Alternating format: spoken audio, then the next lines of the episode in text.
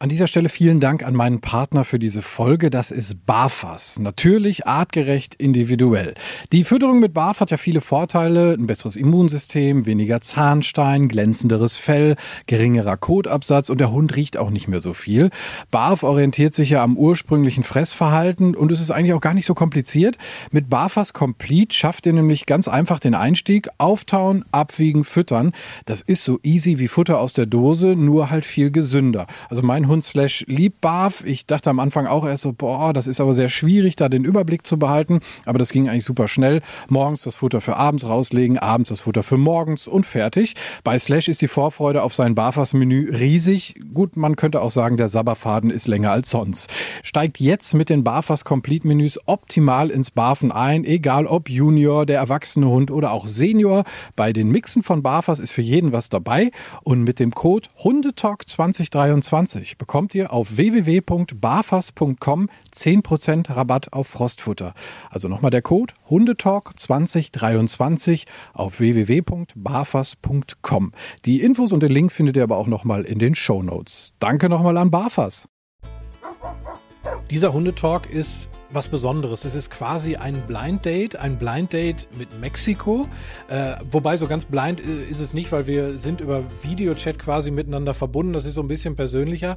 Das hört man natürlich nicht, aber wir können uns sehen. Ähm, wir, das bin auf der einen Seite ich, klar, und die Tabea. Und Tabea lebt in Tijuana. Hallo Tabea. Erstmal freue ich mich total, dass das hier klappt mit uns beiden. Hallo Tim, ich freue mich auch. Wir haben gleich mehrere Themen, ähm, über die ich mit dir quatschen möchte, äh, Hunde talken möchte. Ähm, das bist erstmal du persönlich, weil du halt eben in Mexiko lebst und das auch schon ein bisschen länger hast du mir im Vorgespräch erzählt, weil du eine ganz außergewöhnliche Hunderasse hast und weil du mit diesen Hunden ähm, auch noch was, was Tolles machst. Dazu gab es schon mal einen Hundetalk äh, zu dem Thema, äh, ganz grob. Aber in dem Zusammenhang wird das nochmal ja, eine ganz andere Hausnummer. Ich bin sehr, sehr gespannt, wo das hinläuft mit uns beiden hier. Erzähl mir doch erst erstmal bitte vorab die Frage, die dir wahrscheinlich am meisten gestellt wird. Wie bist denn du nach Mexiko gekommen? Also ich bin nach Mexiko gekommen, weil ich früher mal Wissenschaftlerin war. Also ich war Anthropologin und ähm, habe mich eigentlich schon immer total für Mexiko und für spanischsprachige Länder interessiert.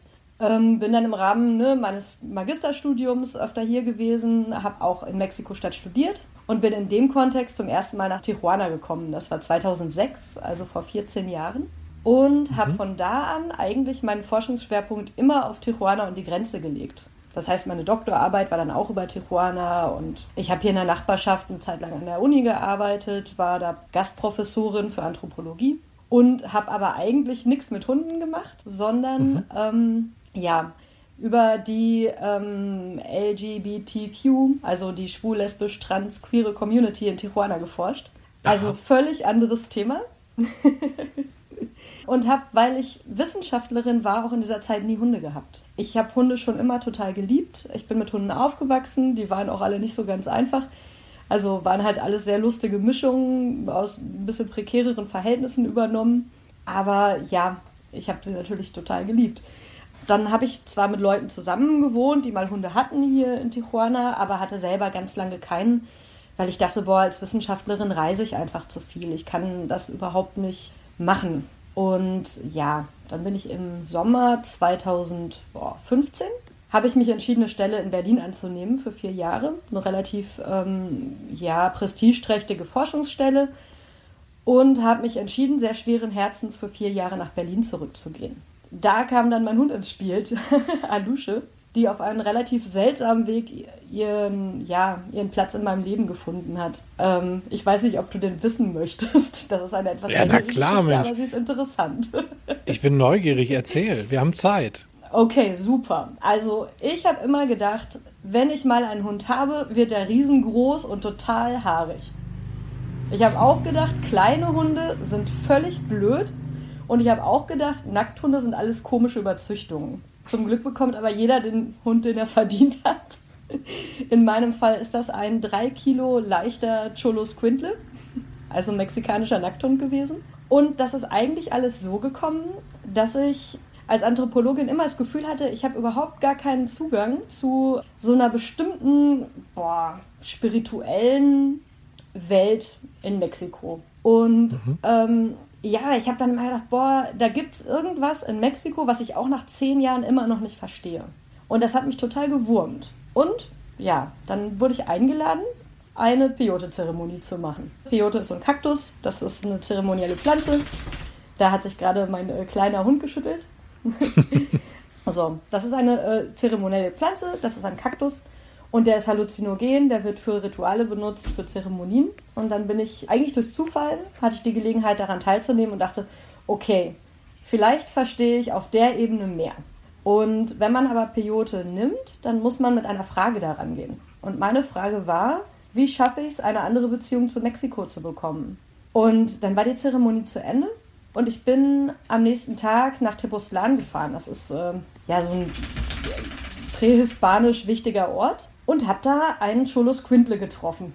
Mhm. Auch so wie Alusche, drei Kilo schwer. Und war plötzlich total verknallt. Ich war völlig obsessed. Wie sagt man das auf Deutsch? Besessen? Besessen, genau.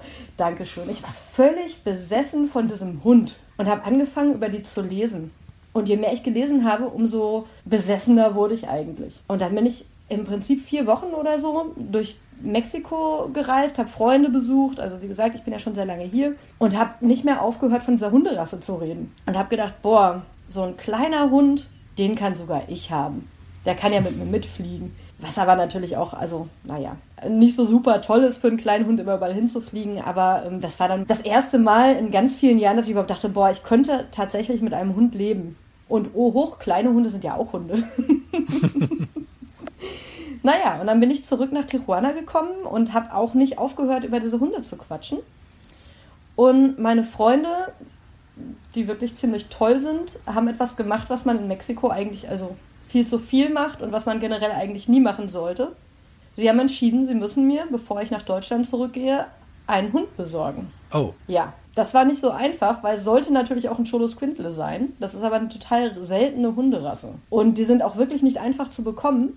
Aber wie es der Zufall so wollte, ich wusste davon nichts. Also ich wusste wirklich überhaupt nichts darüber. Wie es der Zufall so wollte, hatten meine Freunde Kontakt mit einer Person, die unbekannterweise in dem einzigen ähm, Zuchtbetrieb für Cholos Quintles in Tijuana gearbeitet hat. Mhm. Und diese Freundin ist Musikerin und ähm, darüber kannte die die halt. Die hatte keine Ahnung, wo die arbeitet. Aber die sind ins Gespräch gekommen und dann meinte die, boah, ihr züchtet Cholos, ich suche einen für meine Freundin. Und dann haben die gesagt, naja, die kannst du dir eigentlich nicht leisten, die sind sehr, sehr teuer. Also so ein kleiner Cholo kostet vielleicht so 2000 Dollar. Also es ist eine teure mhm. Hunderasse, die ist wie gesagt auch selten. Und haben aber gesagt, boah, weißt du was? Unser Chef heiratet. Und wenn du auf der Hochzeit spielst mit deiner Band, dann geben wir deinen Hund für deine Freundin. Okay. Ich wusste das alles nicht. Ich hätte da auch also natürlich was gegen gesagt, weil Hunde keine Geschenke sind. Lebewesen sind keine Geschenke, sollten sie nicht sein. Ich glaube, da sind wir uns alle einig. Ja. Aber in Mexiko sind die Leute halt auch ein bisschen impulsiver oder manchmal, naja, werden Sachen nicht so geplant, sage ich mal. Und die hatten sich festgebissen. Die haben beschlossen, Tabea braucht einen Cholos Quintle, wenn sie zurück nach Deutschland geht. Die kann nicht alleine zu all diesen Deutschen zurück. Ja, und dann ähm, bin ich an meinem Geburtstag auch noch äh, zurückgekommen nach Tijuana von meinem Job. Und dann haben die mich, ähm, die haben mir die Augen verbunden und haben mich irgendwo hingefahren, wo ich keine Ahnung hatte, wo wir waren. Und ich habe Wölfe heulen hören. Und dachte mir, wo zur Hölle sind wir? wir waren dann an einem Ort, an dem ich ähm, nie vorher gewesen war. Und das ist da, wo eben diese Cholos Quintes gezüchtet werden. Die haben auch Wölfe, weil die ähm, mexikanische Wolfhunde züchten. Und dann haben sie mir die Binde auch nie abgenommen und plötzlich hatte ich so was Warmes auf dem Schoß. Ja, und dann haben die mir drei Kilo Hund auf den Schoß gesetzt, womit ich wirklich überhaupt nicht gerechnet habe. Riesengroße rote Schleife drum und haben mich gefragt, ob ich die haben will. Ja, die hat halt gezittert und nach fünf Minuten ist sie eingeschlafen und wollte nicht mehr weg. Und dann habe ich ja gesagt. Ich habe zu der Zeit in einem Hausprojekt gewohnt in Berlin. Ich durfte überhaupt keine Hunde haben ich hatte noch einen Monat in Mexiko. Ich hatte echt lange keine Hunde gehabt. Ich hatte eine ewig weite Flugreise vor mir, aber irgendwie war es Liebe auf den ersten Blick. Ich konnte nicht Nein sagen.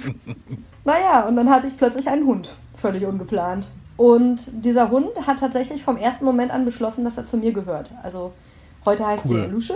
Und ähm, Alusche heißt äh, Zwerg, also oder Alusches sind die Zwerge in der Maya-Kultur. Ja, und dann musste ich halt gucken, wie ich mit diesem Hund klarkomme, der bis dahin eigentlich nur in einem Käfig gewohnt hatte.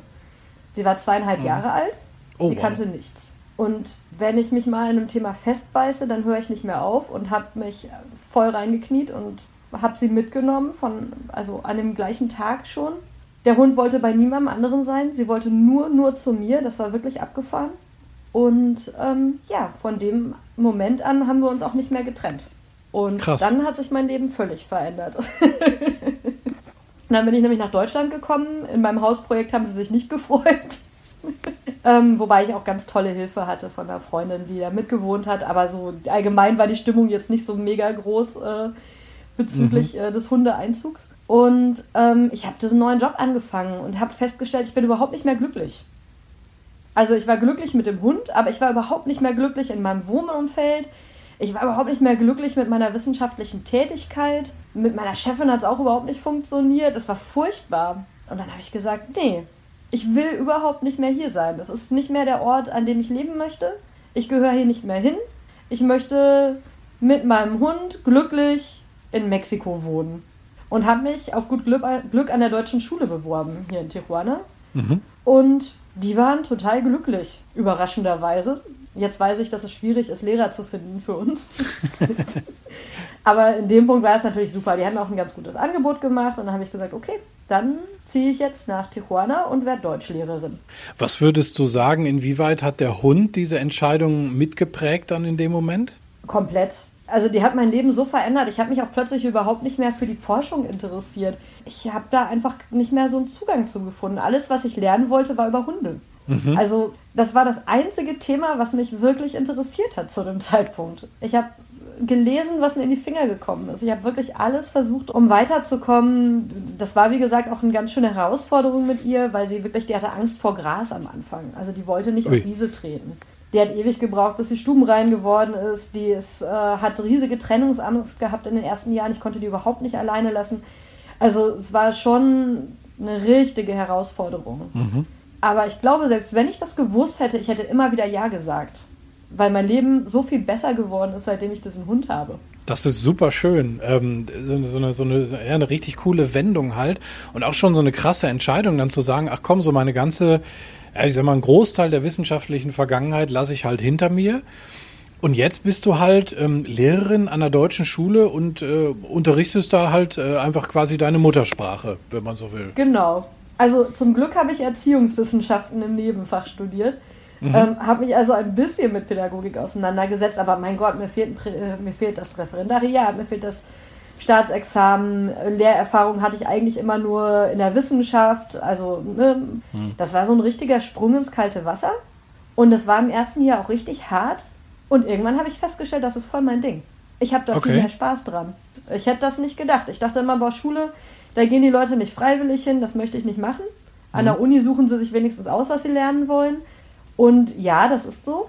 Nicht jedes Kind hat Lust, Deutsch zu lernen.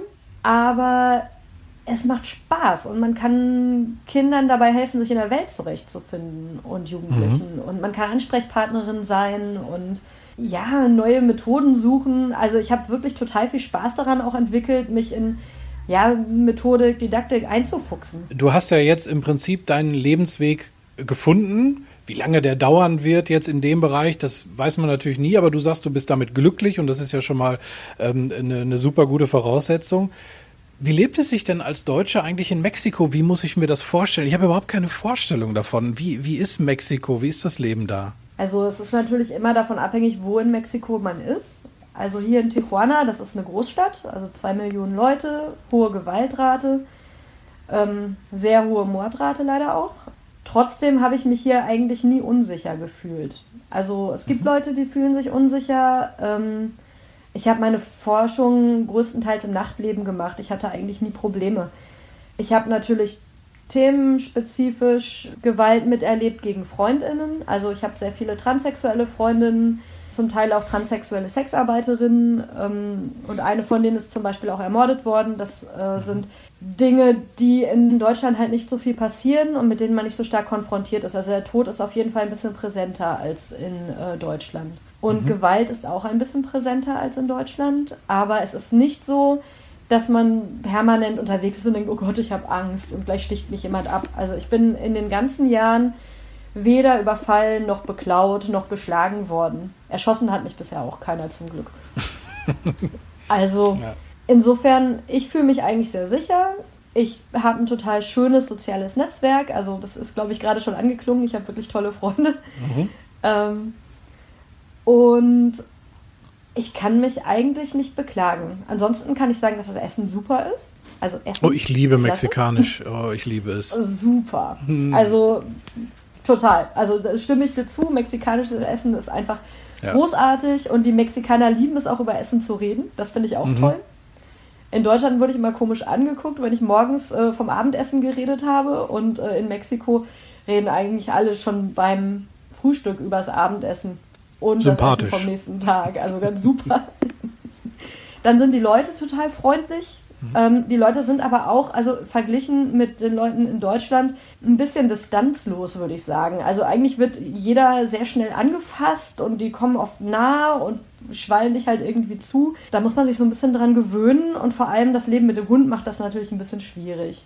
Mhm. Ähm, sowieso, also das Leben mit Hund in Mexiko ist äh, eine Herausforderung. Also halten wir fest, der Mexikaner an sich ist so ein bisschen der Labrador. Ja, distanzlos Vielleicht. und rennt mal schnell rein. Das wäre tatsächlich meine, meine nächste Frage ge äh, gewesen, denn da sind ja Länder ähm, total unterschiedlich, wie sie mit ihren Hunden oder mit Tieren generell, aber jetzt reden wir über Hunde, wie sie damit umgehen. Wie ist denn das in Mexiko? Was, was gibt es da für einen Umgang mit Hunden? Also da würde ich, glaube ich, nochmal differenzieren zwischen Orten, die halt eher außerhalb sind, also so ein bisschen mhm. rural auf dem Land und Großstädten. Auf dem Land habe ich das Gefühl, gibt es eigentlich eine ganz gute Symbiose. Klar, die Hunde sehen jetzt den Tierarzt nicht wahnsinnig oft, äh, aber die können im Prinzip gehen, wohin sie wollen. Die leben halt im Familienverband, mhm. irgendwo dazwischen den Hühnern, zwischen den Schweinen und ähm, sind halt oft einfach irgendwie dabei und werden wertgeschätzt. Zumindest häufig in meiner Erfahrung. Man muss auch sagen, dass Hunde in der mexikanischen Kultur eigentlich eine ganz, ganz wichtige Rolle spielen und ja, tatsächlich auch in vielen unterschiedlichen mexikanischen Kulturen eine besondere Bedeutung haben. Und das merkt man, denke ich, schon, vor allem auf dem Land. Mhm. In der Stadt, finde ich, sind die Leute alle so ein bisschen, ja, verroht klingt so wertend. Das meine ich eigentlich nicht. Mhm. Gedankenlos vielleicht eher. Also es gibt hier wenige Leute sich Gedanken darüber machen, was ein Hund eigentlich braucht. Mhm. Also es ist total üblich, dass Hunde auf dem Dach oder im Vorgarten oder in der Garage gehalten werden, okay. ohne Zugang zum Haus. Die leben oft leider in ihrer eigenen Scheiße und kriegen, wenn sie Glück haben, dann mal regelmäßig was zu futtern oder auch nicht. Meine Nachbarshunde, ich könnte jedes Mal schreien und heulen und verstehe es einfach nicht. Die haben fünf richtig teure Rassehunde. Unter anderem ein Bobtail, der hat kein Fell mehr, der hat in seinem Leben noch keinen Tierarzt gesehen, der hat in seinem Leben noch nicht gebadet, die sind komplett verwahrlost. Und trotzdem würden die Leute aber sagen, sie lieben ihre Hunde. Mhm. Weil es einfach überhaupt keine Auseinandersetzung damit gibt, was die eigentlich brauchen. Und das finde ich sehr, sehr traurig. Und das ist auch einer der Gründe, weshalb ich mit diesem äh, Schulhund-Projekt angefangen habe, was mhm. äh, ich da gestartet habe an unserer Schule, weil Leute einfach, ja, nicht drüber nachdenken. Oder sie haben Hunde, die im Haus leben, die aber nie rauskommen. Die machen dann auch so Windeln. Also ihr kennt das vielleicht, diese Unterlagen, wo Hunde, ja, sind halt im Prinzip wie Windeln, die man auslegt. Mhm. Auf dem Boden. So Pads. Und viele Hunde sind dazu trainiert, dass sie dann dahin pinkeln. Also die gehen nicht spazieren, die werden nicht trainiert, die werden zum Teil angezogen und dann werden irgendwie komische Fotos gemacht. Aber es ist halt sehr an den Bedürfnissen vorbei. Mhm. Und das macht mich sehr traurig. Man muss aber dazu sagen, in den letzten fünf Jahren hat sich viel geändert. Es gibt mittlerweile doch mehr Leute, die ihre Hunde auch spazieren führen, auch dreimal am Tag. Das gibt es mhm. mittlerweile. Früher habe ich das fast gar nicht gesehen. Insofern gibt es da auf jeden Fall eine Besserung. Woher kommt diese fahren Änderung? die Leute auch an den Strand. Ich glaube, ehrlich gesagt, das kommt unter anderem daher, dass es viel Kontakt mit den USA gibt. Wir sind ja eine Grenzstadt. Mhm. Und ähm, da kriegen die Leute natürlich auch ein bisschen was mit. Also es gibt einen Austausch. Viele Leute arbeiten in den USA, kennen dann auch vielleicht die Dogparks oder sehen Leute, die mit ihren Hunden spazieren gehen, mhm. sprechen miteinander. Also ich glaube, das hat schon auch viel damit zu tun. Wahrscheinlich auch mit einer langsamen, sich bessernden Bildung diesbezüglich. Es gibt immer noch nicht viel Infrastruktur auf Hunde bezogen, aber die Leute machen sich mittlerweile doch nach und nach mehr Gedanken. Es gibt auch relativ viele ähm, hundefreundliche Restaurants und Cafés mittlerweile. Ah, okay. Also ah. das hat sich auch geändert. Aber es ist ein sehr langsamer Prozess. Und natürlich gibt es auch hier Straßenhunde. Und die leben natürlich sehr prekär. Also, weil die natürlich durch den Verkehr viel mehr Gefahr laufen, überfahren zu werden. Mhm. Die ernähren sich halt von jeder Menge Müll. Sind meistens ziemlich entspannt. Also auch ziemlich vollgefressen, weil mhm. Müll liegt hier viel rum. Aber ja, es ist schon also sehr offensichtlich und ähm, es gibt halt auch nicht so richtig viele gute Tierschutzstrukturen. Okay. Und ja, ich träume immer davon, eine zu starten, aber ich habe keinen Garten. Ich habe einfach nicht die Mittel momentan dafür. Ich hoffe hm. irgendwann mal. Aber du hast gesagt, okay, eine Geschichte, um den Mexikanern die Hunde ein bisschen näher zu bringen, ist dein Schulhundprojekt. Und da fängst du ja bei den mhm. Jüngsten an. Wen unterrichtest du? Was, was sind das so für, für, für junge Menschen? Also das ist eine Privatschule, die einem Menschen gehört, der auch nicht ganz unumstritten ist. Der ist Deutsch-Mexikaner, allerdings in dritter Generation oder so. Und der ist selbst in Mexiko-Stadt an eine deutsche Schule gegangen und war so begeistert, dass er selbst eine gründen wollte. Das hat er gemacht. Ähm, das ist keine offizielle Humboldt-Schule oder deutsche Auslandsschule. Aber es ist eine Schule, die das deutsche Schule im Namen trägt. Und ja, im Prinzip dem gleichen Menschen gehört dem auch alle Casinos und der örtliche Fußballclub gehört. Ähm, eine sehr schillernde, sehr umstrittene, aber auf jeden Fall interessante Persönlichkeit. Und ich selber unterrichte die fünfte bis zwölfte Klasse in Deutsch. Ich gebe manchmal, also in manchen Schuljahren gebe ich einmal die Stunde zum Beispiel freiwilligen Unterricht für kleinere Kinder zum Thema Deutsch mit Hund. Und da sind dann die Kleinen auch in der Lage, mal Unterricht mit, mit den Hunden zu haben, was sie eben ganz toll finden und dadurch werden die natürlich auch nochmal motivierter für den Deutschunterricht. Okay, also das ja. heißt, du bist als Deutsche nach Mexiko gegangen, um mit einer mexikanischen Hunderasse Mexikanern Deutsch beizubringen. So ungefähr, wobei das natürlich mit dem Schulhundprojekt später kam. Ja. Also ähm, das war natürlich nicht der Sinn und Zweck der Sache. Ich bin aber sehr glücklich, dass es im Endeffekt so gekommen ist. Also es ist eigentlich verrückt. Eigentlich darf man das niemandem erzählen. Es ist auch also völlig irre, dass ich jetzt ausgerechnet Cholos Quintles als Schulhunde habe, weil so richtig geeignet sind die eigentlich nicht. Hat aber Gründe und ähm, in diesem Fall finde ich sie eigentlich perfekt für den Job. Aber sie sind halt eben keine Labradore. Deine erste Hündin war schon äh, sehr anhänglich, also auch, auch sehr menschenbezogen. Also man, man kann die Hunde erstmal sehr schwierig nur aussprechen. Also wenn ich sie ähm, geschrieben sehe, denke ich mir, was ist denn da passiert? Ist da einer auf die Tastatur gefallen? Aber wenn du es so aussprichst, du hast es ja äh, schon ein paar Mal gemacht, dann klingt das alles locker flockig. Kannst du es noch mal einmal langsam sagen für uns äh, Deutsche zum Mithören? Ja, klar. Cholo Squintle. Cholo Squintle. Ja, jetzt so. Äh, ja, das ist sogar richtig gut. Ich gucke mal. Also der, ja, man hat immer so, so, so Berührungsängste mit dem X, finde ich. Das, da weiß ich nicht, wie man das ausspricht. Das X ist irgendwie komisch. Wird es auch, also im Aztekischen, das ist ja ein aztekisches Wort, wird es auch unterschiedlich ausgesprochen. Also um die Verwirrung komplett zu machen. Ich wollte gerade sagen, weil bei deiner Hündin ist es so ein weiches.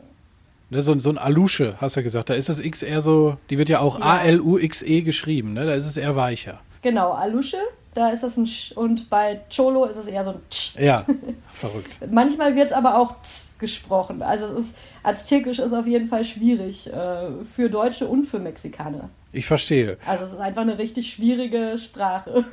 aber du hast ja auch schon die Abkürzung benutzt und das ist einfach das Cholo, ne? Man sagt einfach so, ich habe einen Cholo. Genau. So wie ich einen Labby habe oder genau. so. Genau, Cholo, mexikanischer Nackthund wenn du jetzt wirklich gar keine Probleme haben möchtest, aber äh, Cholo trifft es ziemlich gut. Mhm. Das äh, ist eigentlich der Begriff, den die meisten Leute verwenden. Und das setzt sich zusammen aus Cholotl. Das ist ein Mexika äh, also aztekischer Gott. Mhm. Und It's Quintly. das ist das aztekische Wort für Hund. Ah, Man also, muss nämlich dazu sagen, dass die Cholos Quintles in, Mexikanisch, also in Mexiko bei den Azteken heilig sind. Das ist eine heilige Hunderasse. Und zwar sind die ein Gottesgeschenk gewesen. Der okay. Gott Cholotl ist der Bruder von Quetzalcoatl. Das ist die gefiederte Schlange. Und Quetzalcoatl ist für den Schutz der Sonne verantwortlich. Und Cholotl, sein Bruder, ist derjenige, der in der Nacht auf die Sonne aufpasst. Der reist durch die Unterwelt, Ah. geht dahin, wo Quetzalcoatl nicht gehen kann und passt auf die Sonne auf. Und ähm, ja, Cholotl ist der Gott der, ähm, okay, jetzt fange ich gleich an zu lachen. Ähm, der ist der Gott der Missbildungen, der Zwillingsgeburten und der äh, Krankheiten und des Todes. oh wei. Das erklärt vielleicht auch das echt recht eigenartige Aussehen der Cholos. Das hast du gesagt. Das habe ich gesagt. Ähm, ich finde sie tatsächlich wunderschön, aber ich würde sagen, es ist eine etwas ungewöhnliche Art von Schönheit, die vielleicht auch nicht jeder sofort entdecken kann. Ja, also ich, ich würde sagen, sie sind sehr speziell, ne? Und ich meine, ich meine das gar nicht so wertend. Das ist halt einfach erstmal ungewohnt, dass sie äh, keine Haare haben oder ich sag mal, deine, deine Hündin hat ja Haare, aber, aber ich sag mal, so ein paar Flusen am Kopf, auch das meine ich gar nicht so despektierlich, aber mehr ist es ja nicht. Es sind halt Nackthunde.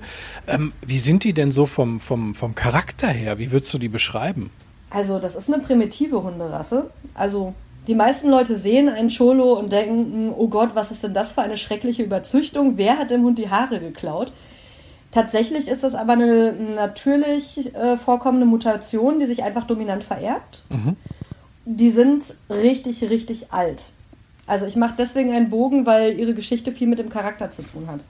Das ist eigentlich die älteste Hunderasse der Amerikas und die sind ziemlich primitiv. Die waren halt heilig bei den Azteken, weil die dafür da waren, die äh, Toten durch das Reich der Toten zu führen. Also ihre Besitzer in der Lebenszeit wurden eben dann im Tode begleitet und beschützt von ihren Hunden.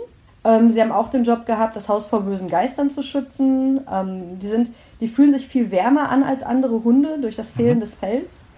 Dadurch haben die auch den Job gehabt, Krankheiten zu heilen. Also es wird auch bis heute gesagt, dass Cholos bestimmte Krankheiten heilen können durch ihre Wärme. Also Arthritis zum Beispiel, Rheuma und solche Sachen. Oder zumindest lindern, Bauchkrämpfe. Und Cholotl hat halt damals gesagt, so sagt es die Legende, liebe Menschen, ich schenke euch diesen Hund, damit er euch auf dem Weg durch die Unterwelt beschützt. Aber ihr müsst Hunde gut behandeln, sonst kann der Hund euch sozusagen das verneinen, dass er auf euch aufpasst. Er kann sich weigern. Das heißt, wenn du im Leben einen Hund misshandelst, wirst du im Reich der Toten untergehen Okay. und schreckliche Qualen erleiden. Insofern ein sehr sympathischer Gott, dieser Cholotl. ja, und dementsprechend haben die Cholos eigentlich äh, mit den Azteken immer eine sehr prominente Stellung gehabt. Man muss fairerweise sagen, sie wurden zeremoniell auch gegessen. Das, Oh. ähm, ja, sage ich auch nicht gerne, aber es ist nun mal wahr. Aber eben auch aus spirituellen Gründen. Also die Idee war immer, wenn du diesen Hund isst, dann hat das für dich positive Konsequenzen und im Reich der Toten seid ihr wieder vereint. Also ähm, das ist schon auch alles sehr, ja, kulturell sehr, sehr verinnerlicht. Ich meine, die Azteken hatten ja sowieso eine sehr andere Einstellung zum Tod insgesamt. Naja, und ähm, wie alles, was den Azteken heilig war, haben dann natürlich die ähm, spanischen Kolonialisten haben dann versucht, alles Heilige für die Azteken auszurotten. Und das haben sie auch mit den Cholos versucht. Das Gute ist, dass sie sich wirklich sehr dominant fortpfl- fortpflanzen. Und natürlich auch einen ganz großen Vorteil haben, weil in tropischen Gebieten sie da durch das Nacktsein viel weniger Probleme mit Parasiten haben, zum Beispiel. Und dementsprechend sind die Cholos auch irgendwann fast ausgestorben gewesen.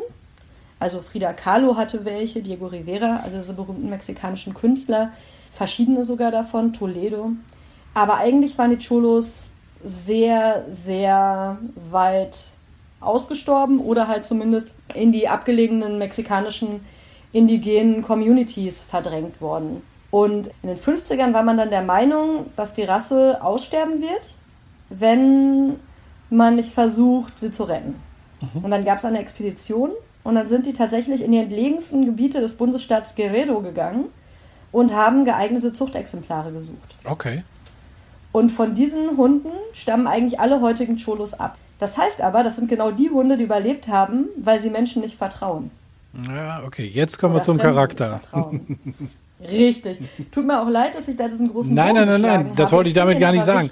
Ich, ist total, das ist total spannend, weil, weil äh, jetzt nämlich wirklich das auch dann einen Sinn ergibt, was du, was du gerade erzählst. Und das, das ist schon total spannend. Ich bin auch völlig fasziniert. Also wie gesagt, ich habe angefangen über Cholos zu lesen und konnte nicht mehr aufhören. Tatsächlich, und genau hier ist der Charakter, also ihr Job war, ihre Menschen zu heilen, zu beschützen, immer bei ihnen zu sein, das Haus vor bösen Geistern zu schützen und sie sind misstrauisch Fremden gegenüber. Natürlich, mhm. weil sie dadurch überlebt haben. Das heißt, diese Hunde sind extrem anhänglich. Also, wenn man keinen Bock hat auf einen Hund, der einem permanent auf der Pelle hängt, äh, sollte man sich keinen Cholo anhängen. Die finden Körperkontakt richtig, richtig gut. Mhm. Die schlafen am liebsten im Bett unter der Bettdecke und ähm, finden auch Trennung von ihren Menschen ganz furchtbar. Mhm. Also, das ist so eine Hunderasse, die sehr dazu neigt, auch also Trennungsangst und Angst vorm Alleinsein zu entwickeln. Also das ist schon mal eine richtig wichtige Entscheidung, wenn man einen Cholo haben möchte. Kann ich das bieten, diese Nähe? Ja. Also meine können mittlerweile auch gut alleine bleiben, aber toll finden die das nicht und so einen ganzen Tag, äh, das ist für die, glaube ich, nochmal extra schlimm. Also im Vergleich zu anderen Hunderassen, die das ja auch nicht toll finden. Aber Cholos leiden schon sehr unter Trennung von ihren Menschen. Die binden sich ganz, ganz stark. Äh, die lieben Kuscheln. Die werden sogar gerne umarmt. Das Problem ist aber, dass sie fremden Leuten eher sehr zurückhaltend bis ablehnend gegenüber eingestellt sind. Also sind sehr, sehr misstrauisch. Das heißt, wenn man einen Cholo haben möchte, muss man sich sehr viel mit der Sozialisation besch beschäftigen. Mhm. Das ist zum Beispiel was, was mit Alusche, also meiner ersten Hündin, ein Problem war, weil sie wie gesagt eine Käfighündin war. Das hat sehr lange gedauert. Die ist am Anfang auch nicht gut mit Kindern zum Beispiel klargekommen. Das hat sich zum Glück geändert. Die achten sehr stark auf Körpersprache. Mhm. Also anstarren finden die noch viel unangenehmer als andere Hunderassen. Oder das ist ne, steif werden oder das ist von oben anfassen. Das sind alles so Sachen, da brauchen die Vertrauen für. Die mhm. lassen sich generell nicht gerne von fremden Leuten anfassen und brauchen einfach richtig Zeit. Irgendwann geht das auch. Aber die brauchen wirklich Zeit, um sich an Leute zu gewöhnen. Die sind sehr wachsam, sehr territorial. Mhm. Also ich lese immer, die sind nicht bellfreudig, muss aber sagen, ich kann das nicht bestätigen. Und ich kenne eine ganze Menge Cholos, weil wir verzweifelten Cholo-Besitzer irgendwann mal einen ähm, Cholos Quintle Club gegründet haben. Ja, einen grenzüberschreitenden, also den so-called Cholos Quintle Community. Also zwischen LA und San Diego und Tijuana mhm. treffen wir uns halt regelmäßig ähm, und tauschen uns aus. Deswegen kenne ich die Rasse ganz gut. Also ich kenne sehr viele Exemplare und leise sind die definitiv nicht. Also die hängen schon gerne ruhig im Haus rum und chillen, aber die passen schon auch richtig auf. Mhm. Und ähm, also zumindest meine kleine Alusche, wenn die Bock hat zu bellen, dann bellt die. das ist ähm, definitiv so. Die finden das auch richtig blöd, wenn Leute das Auto anfassen, was in Tijuana richtig oft vorkommt. Also dass Leute irgendwie an die Scheibe klopfen und so. Das mhm. sind so Sachen, ja, muss man halt lernen, mit umzugehen. Man muss seine Strategien entwickeln. Eigentlich ist das das, worauf ich bei einem Cholo am ehesten hinweisen würde, dass wenn man halt sich für einen Cholo entscheidet, dass man auf jeden Fall eine primitive Hunderasse hat, die eine ganze Menge Arbeit braucht, gerade in Bezug auf Sozialisation und Training und die sich halt auch nicht immer so verhält, wie sich das viele Leute von ihren Hunden wünschen mhm. würden. Man muss sehr viel Nein sagen zu leiten, man muss sich sehr oft entschuldigen. In Deutschland war das einfacher, weil die Leute einem nicht ganz so viel auf die Pelle rücken. Mhm. Aber in Mexiko ist das teilweise schon ganz schön krass. Ja, das sind so eigentlich, finde ich, ganz wichtige Eigenarten. Die sind auch extrem schlau. Also, das ist ja auch immer so Fluch und Segen gleichzeitig. Ja. Ich finde es ganz toll. Also, ich arbeite sehr gerne mit schlauen Hunden. Ähm, ich habe wahnsinnigen Spaß daran. Also wir machen halt vor allem Tricktraining, das ist halt im Unterricht gut. Und naja, das wenige, was man Suchspiele, finde ich ganz super. Mhm. Also es gibt hier ja keine Bäume, weil wir in der Wüste sind, also nicht viele. Äh, wir haben ein Leckerchen Felsen eingeführt. Also Alusche klettert super gut und äh, mhm. sucht Leckerchen. Und Timok rennt einfach gerne. Der findet alles toll, was irgendwie mit Rennen und Tricks und so zu tun hat. Das heißt, der Temok pullert dann an Steine, weil er halt keine Bäume hat. Oder wohin machen die Rüden in Mexiko? also faktisch ist es so, dass also Alusche ist diejenige, die viel markiert. Es ist ah, richtig ah, okay. verrückt. Also die ist drei Kilo schwer, aber ich glaube, die hält sich für 100 Kilo schwer. Also und riesengroß. Die hat echt eine ziemlich abgefahrene Persönlichkeit. Temok ist eher so ein Angsthase, der ist eher so ein Hasenherz, der ähm, pinkelt auch mal an einen Stein, aber Alusche ist schon diejenige, die dann irgendwie an alle drei Seiten von dem Stein pinkelt. okay, verstehe. Die haben sehr unterschiedliche Charaktere auch, meine Hunde. Also Alusche ist, ähm, wie gesagt, sehr größenwahnsinnig, sehr leidenschaftlich. Wenn sie hasst, dann hasst sie und wenn sie liebt, dann liebt sie. Also die steht auch voll auf Abknutschen. Da muss man echt immer ein bisschen aufpassen, dass sie einem nicht die Zunge in den Hals steckt. Das ist so ein bisschen gewöhnungsbedürftig. Also die ist ein unglaublich liebevoller und herzlicher Hund, aber wenn die explodiert, dann explodiert die auch richtig. Okay. Und äh, Timburg ist wie gesagt eher so ein Hasenherz. Da muss man sich immer an alles ganz langsam rantasten. Verschiedene Bodenuntergründe sind für ihn schwierig oder Luftballons, die durch die Gegend fliegen. Also alles, was man sagen würde, was für Schulhunde eigentlich schlecht ist, das vereinen meine Cholos. Das ist ganz spannend. Und trotzdem ja. sind sie in unserem Kontext gut geeignet. Das, das, darauf will ich jetzt auf jeden Fall äh, zu sprechen kommen, weil wenn man das so hört, so von wegen, ja, sie lieben Menschen, okay, aber dann nur erstmal nur ihren eigenen, ne? also den sie sich dann quasi ausgesucht haben, mhm. wenn man äh, sich an deine Geschichte erinnert, wie du zu deiner Hündin gekommen bist. Ähm, und Fremde sind halt erstmal komisch.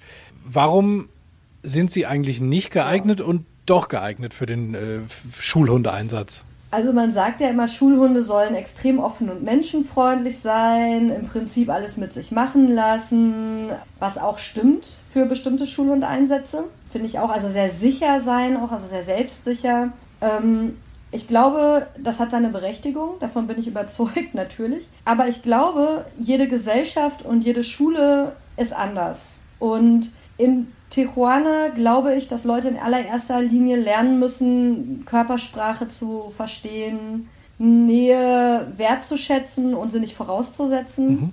Beziehungen auch als Arbeit zu betrachten und nicht als irgendwas, was vom Himmel fällt. Und dafür eignen sich Cholos total gut. Also ich meine, natürlich hat das auch viel damit zu tun, wie ich meinen Klassenraum strukturiere.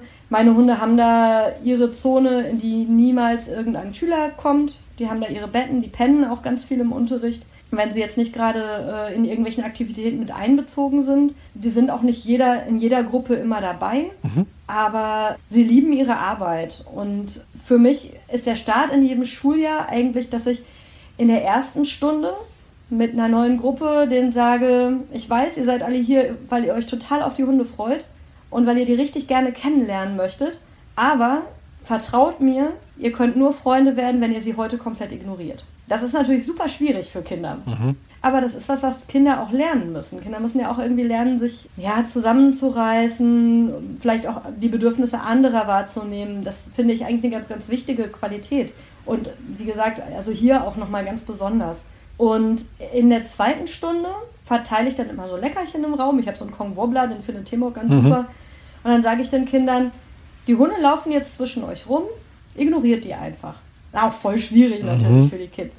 Und während ich das mache, erkläre ich denen die Körpersprachen von Hunden.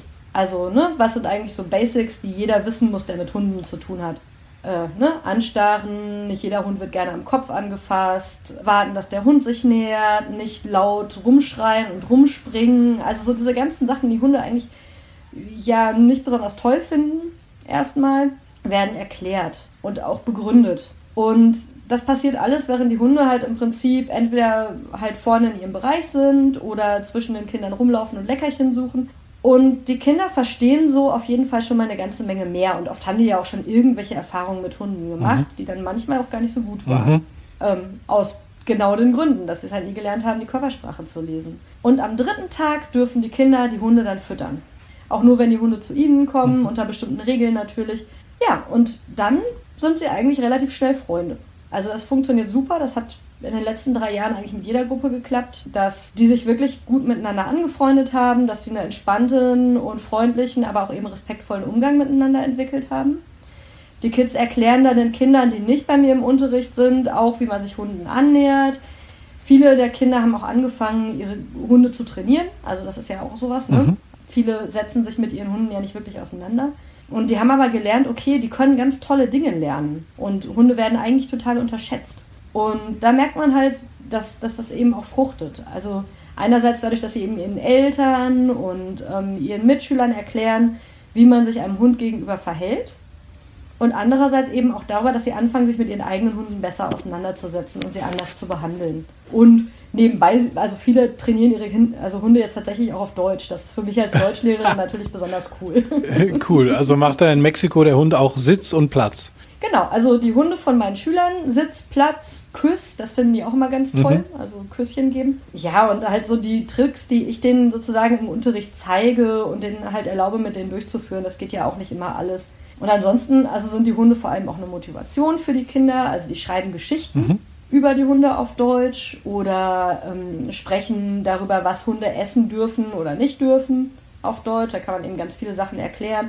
Der Imperativ anhand von Kommandos, super.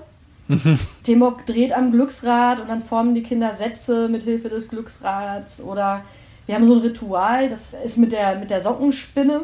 Ähm, so, so ein Wäschetrockner. Das ist eine Idee von, von Katrin Rauber, die du ja auch schon mal interviewt ja. hast. Ähm, da steckt man dann Fragen in die einzelnen Socken und äh, Anfang jeder Stunde zieht Temok eben zwei Socken runter und dann stelle ich den Kindern die Fragen und die können halt Sternchen sammeln und wenn sie dann fünf Sterne haben, gibt es ein kleines Geschenk und bei zehn Sternen gibt es dann ein etwas größeres Geschenk.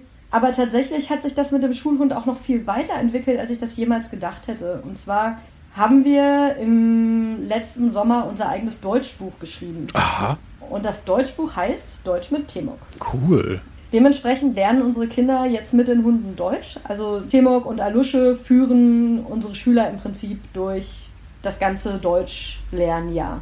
Ach, das ist ja klasse, finde ich ja, das finde ich ja richtig cool. Also du hast ja richtig äh, deine Hunde nicht nur in den Schulalltag integriert, sondern quasi auch noch als, als Lernmittel unsterblich gemacht. Kann man ja mal so formulieren, ne? Irgendwie schon. Also ich hoffe, unser Buch ist unsterblich. Also tatsächlich, es gibt auch Spiele. Wir haben für jedes Kapitel haben wir eine Spielesammlung, wo die Hunde eben auch eine Rolle spielen. Ähm, außerdem kommt da drin auch noch ein V vor, Kevin, weil bei uns laufen Pfauen rum auf dem Schulgelände. Das finde ich richtig cool. Also vielleicht kriege ich das ja mal irgendwann zu sehen. Das fände ich mal spannend, da mal einen Blick reinzuwerfen. Äh, klasse. Du hast, du hast die Katrin ja schon angesprochen, ähm, die ich auch schon für einen Hundetalk interviewt habe. Da ging es auch um Schulhunde, ähm, schwerpunktmäßig. Und das ist ganz witzig. Du kennst die Katrin ja über Instagram, also eigentlich genauso wie wir uns haben kennengelernt, ja. ne? Genau. Also ich habe irgendwann vor ähm, drei Jahren, zweieinhalb Jahren entschieden, für Temok einen Instagram-Account zu starten. Also als Temok sozusagen als Schulhund in mein Leben gekommen ist, habe ich diesen Account gestartet, eigentlich aus Spaß an der Freude, vielleicht so ein bisschen für die Schüler. Und der ist total gewachsen. Ich weiß nicht, wir haben total viele Follower. Ich weiß überhaupt nicht, wie es dazu gekommen ist, aber es ist auf jeden Fall cool. Also ich freue mich darüber. Und habe darüber dann Kontakt zu Schulhunden angefangen zu mhm. suchen, mhm. weil ich ja total alleine bin in Mexiko. Es gibt in Mexiko keine tiergestützte Pädagogik. Es gibt außer uns keine Schulhunde. Und es gibt dementsprechend keine Infrastruktur, es gibt keine Ausbildung. Ich kann mich nicht einfach mal mit Kollegen über das Thema austauschen. Das ist schon auf so eine bestimmte Art und Weise ein bisschen einsam. Mhm. Also ich bin schon irgendwie sehr auf mich selbst, meine Kreativität, meine ja, zusammengestrickten Lösungsansätze angewiesen. Und ähm, da ist Instagram für mich echt die Rettung gewesen. weil ich plötzlich Kontakt gefunden habe zu anderen Leuten, die mit ihren Schu äh, Hunden in der Schule arbeiten.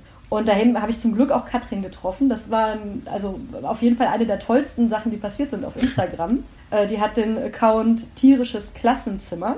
Und die hat mich dann auch eingeladen zu einem Arbeitskreis Schulhund Ostwestfalen-Lippe. Mhm. Und da durfte ich dann dabei sein, obwohl es war mitten in der Nacht. Wir haben das über Skype gemacht, weil der Zeitunterschied sind neun Stunden. Mhm. Ich hinke hinterher. Und das war einfach super, weil ich zum ersten Mal mit Leuten gesprochen habe, die auch Schulhunde haben. Dann durfte ich sie auch besuchen und hatte plötzlich eben nochmal so einen ganz, ganz anderen Kontakt. Und ähm, ich glaube, das ist vielleicht auch eine der Sachen, die mir das Leben hier am allerschwersten machen, dass es keine Ausbildung gibt. Es gibt keinen Hundetrainer, mit dem ich zusammenarbeiten könnte hier, weil die alle recht oldschool arbeiten und ich das meinen Hunden nicht antun möchte. Es kein Hundesport zum Beispiel. Mhm. Ähm, es gibt keine anderen Leute, die ihre Hunde mit in die Schule nehmen. Das ist wirklich ganz, ganz krass. Und ähm, da ist Instagram für mich äh, ein ganz wichtiger Punkt, um mich auszutauschen. Podcasts wie deiner, mhm. super, echt. Ich höre jede Folge so gerne. Es gibt auch noch andere tolle Podcasts, zum Klar. Beispiel Mein lieber Hund und die Lernpfote finde ich toll. Holy Dog finde ich auch super von Jochen Bendel. Ähm, ja, oder, ja, keine Ahnung, Bücher. Die meisten gibt es nicht als E-Book. Ich habe ein Jahr gebraucht, bis ich endlich Hundeforschung aktuell von äh, Kate Kitchenham in der Hand hatte. Ich bin ja nicht so oft in Deutschland und Post kommt in Mexiko nicht an. Das heißt, man ist so sehr. Ähm, oh Gott. Ja, abgeschnitten von allem. Ja. Ich war einfach so glücklich, über Instagram das in Kontakte knüpfen zu können. Und bin super dankbar und für mich ist sie ein Stück weit auch lebenswichtig. Dann hoffe ich einfach mal, dass durch unsere Folge vielleicht dein Netzwerk sogar noch ein bisschen wachsen kann. Ich fand das wahnsinnig spannend, mit dir zu quatschen, weil es halt einfach so eine, es ist eine andere Welt. Ne, es ist eine total andere Welt, Mexiko und Deutschland. Ich glaube, das ist eigentlich an den wenigsten Stellen in irgendeiner Form vergleichbar, oder? Ist es. Also ich finde, ähm, Hundespaziergänge sind auch ein guter Vergleich. Das macht das Leben nämlich auch schwer. Es gibt in Tijuana wenig öffentliche Parks. Der einzige richtig große ist ähm, für Hunde verboten. Mhm. Es ist auch eine Stadt, die sehr, also ungeplant entstanden ist. Dementsprechend sind die Bürgersteige sehr schmal. In den Höfen sitzen irgendwelche Wachhunde, die zum Teil völlig unsozialisiert sind und auch ein bisschen drüber, weil die einfach nichts kennen. Wenn ich mit den Hunden spazieren gehen möchte, so richtig nett, dann muss ich an den Strand fahren. Ich fahre ganz oft in die USA. Da fahren wir dann aber auch schon, also insgesamt vier Stunden, um an den äh, Hundestrand zu kommen, so mit Grenzüberschreitung mhm. und so. Und hier gehst du halt in der Wüste spazieren. Ich merke das schon. Also der, der Umgang mit Hunden ist anders. Das Leben da ist komplett anders. Ähm, du hast gerade gesagt, die Infrastruktur für Hundehalter ist im Grunde genommen nicht vorhanden. Deswegen finde ich das aber umso cooler, dass du da wirklich so äh, deine Frau stehst und sagst, ich, ich mache das mit diesem Schulhundeeinsatz als einziger Mensch in Mexiko. Ähm, ich habe sogar ein Buch darüber äh, gemacht, wie man äh, den Kindern Deutsch beibringen kann mit den, mit den Hunden. Ich finde das total klasse, dass du dich da nicht entmutigen lässt und dass du trotz aller Widrigkeiten einfach sagst, boah, das ist mein Job, damit bin ich glücklich und ich ziehe das äh, von vorne bis hinten durch. Finde ich total genial. Also ziehe ich meinen Hut vor. Dankeschön.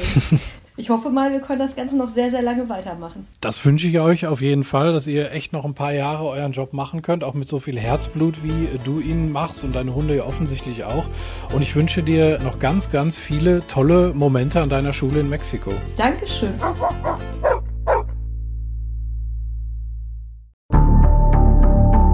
Lange kann ein Mörder sein dunkles Geheimnis bewahren? Wann bekommen die Angehörigen Gewissheit und die Opfer Gerechtigkeit?